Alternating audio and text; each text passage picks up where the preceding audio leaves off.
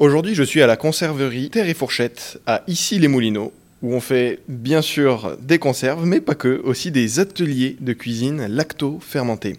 Euh, bonjour, je suis Nadia Fam et j'ai cofondé la marque Terre et Fourchette. C'est une conserverie euh, bio, artisanale et locale à Issy-les-Moulineaux.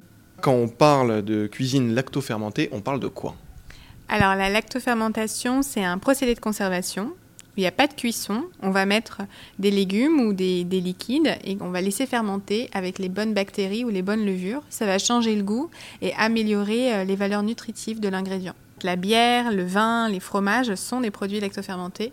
On en consomme beaucoup plus que ce qu'on pense parce qu'on a plein de produits dans nos placards qui sont lactofermentés. La sauce soja, le thé sont aussi des produits fermentés.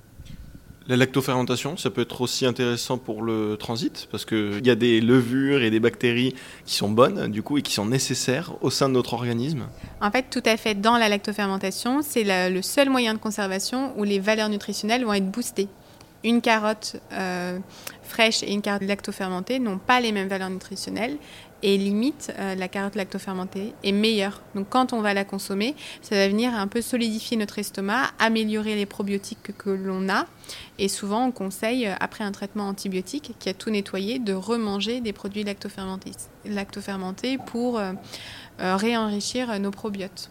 C'est pas forcément au niveau nutritif directement, mais c'est plus au niveau de la symbiose et la gestion de l'estomac ça va réintroduire des levures et des bactéries, des bactéries dont on a besoin dans notre estomac euh, pour avoir un bon équilibre. C'est différent, c'est un apport euh, alimentaire différent, mais qu'il faut avoir. Comment on sait euh, que ces bocaux sont lactofermentés et qu'ils ne sont pas pourris tout simplement? La lactofermentation, c'est le mode de conservation où il n'y a, a jamais eu de décès et de contamination. C'est le seul mode de conservation qui a ça, parce qu'en fait, quand on ouvre un bocal euh, ou une bouteille et qu'il ne faut pas la boire, bah, elle sent le vomi. Et donc en fait, c'est notre corps qui va nous protéger. Oui, en général, quand ça sent le vomi, c'est que c'est pas bon. C'est pas bon. c'est pas bon du tout.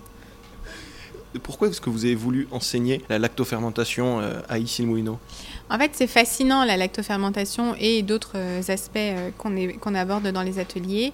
Et moi, je trouvais intéressant de partager notre savoir-faire. Finalement, on a créé l'entreprise pas que pour vendre des produits, mais aussi pour faire perdurer ces savoir-faire, les partager et faire venir des gens qui sont curieux et qui veulent en savoir plus sur leur alimentation et sur ce qu'il est possible de faire. Alors vous, euh, on en avait déjà parlé pour notre première interview euh, lors de votre ouverture euh, à la conserverie. La cuisine que vous avez ici, c'est une cuisine principalement française, mais aussi méditerranéenne dans son ensemble. Et c'est quelque chose qui vous tient à cœur, ça?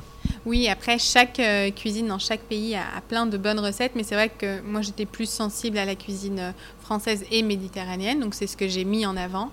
Mais par exemple, la lactofermentation, ça existe dans chaque pays, et chaque pays a ses propres produits lactofermentés.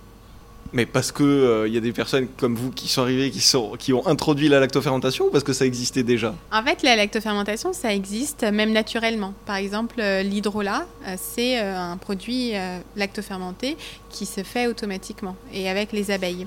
Le compost aussi, c'est de la lactofermentation. Et alors, j'ai pas le, les, les, traces historiques, mais en tout cas, les gens ont observé dans la nature que ça se faisait et ils ont reproduit. Euh, dans le lait, ça a fait du fromage. Dans le jus de raisin, ça a fait du vin. Euh, et c'est très ancien. C'est le plus ancien mode de conservation. Après, il a un peu oublié. Ou sinon, on mange des produits lactofermentés, mais on ne sait pas qu'ils le sont. Par exemple, le tabasco, on se dit pas, tiens, je suis en train de boire, enfin, de, mettre une sauce lactofermentée sur, mon sandwich. Les mystères de la lactofermentation. J'étais avec Nadia Faham, gérante et propriétaire de la conserverie Terre et Fourchette, à ici les Moulineaux.